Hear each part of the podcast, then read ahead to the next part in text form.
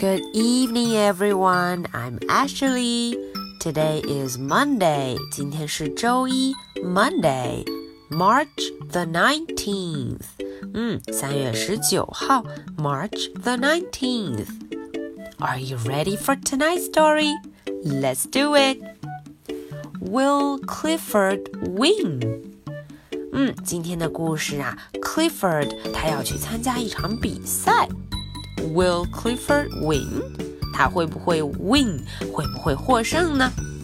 哈，Ashley 就带着大家一块儿来看一看。Will Clifford win？The dogs will race。哦，原来是一场跑步比赛，race。The dogs will race. Who will win? 哎，到底是谁会 win 会赢呢？嗯， 大家看，Clifford 和他的好伙伴们都站在了起跑线上，准备 race，准备比赛了。Emily Elizabeth 对 Clifford 很有信心。Clifford is big.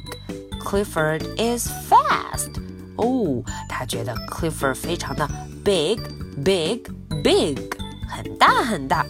而且 Clifford 非常的 fast, fast, fast， 很快很快。Clifford will win，哈，Emily Elizabeth 觉得 Clifford 一定会胜利的，嗯，他肯定跑第一名。那么 Mac 的主人也对 Mac 充满了信心。Mac is small。哎，他觉得 Mac 非常小，嗯，small small small。 Mac is fast。哦，Mac 跑起来也非常的 fast，嗯，很快很快，fast fast fast。他觉得 Mac will win。他觉得呀，胜利的一定是 Mac。到底是谁会 win 会赢呢？我们看看比赛吧。比赛开始了，Mac ran up the hill。 哦，Mac 很快哦，他就往山上跑去，up up up，嗯，一直往上，up up up。Clifford ran up the hill，up up up。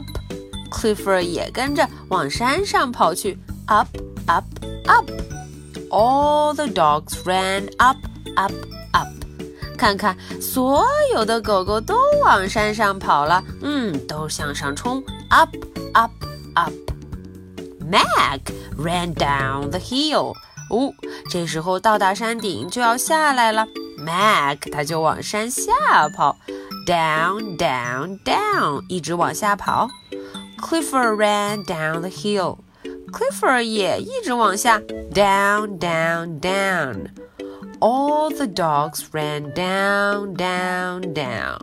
所有的狗狗都在往下了，down, down, down. 那么到底谁跑得比较快呢？Mac ran fast.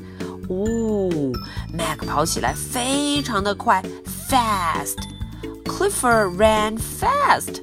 Clifford 跑得也不慢哦，他也非常的 fast. 哦，最后越过终点的是谁呀？Clifford did it。最后是 Clifford，嗯，Clifford 终于第一名，超过终点线啦。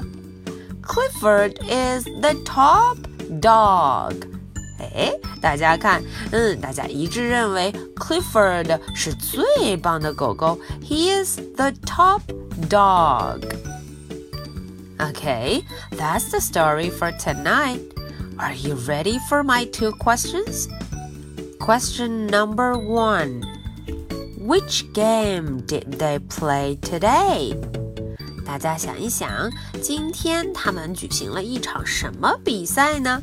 这个比赛的名称要找一找哦。Question number two How does Emily Elizabeth feel about Clifford? 这个问题问的是 Emily Elizabeth 这个 Clifford 的小主人，他觉得 Clifford 是怎样的一只狗狗呢？所以他对 Clifford 非常有信心。大家想一想，回头找一找哦。Okay, this is the story for Monday, March the 19th. So much for tonight. Good night. Bye.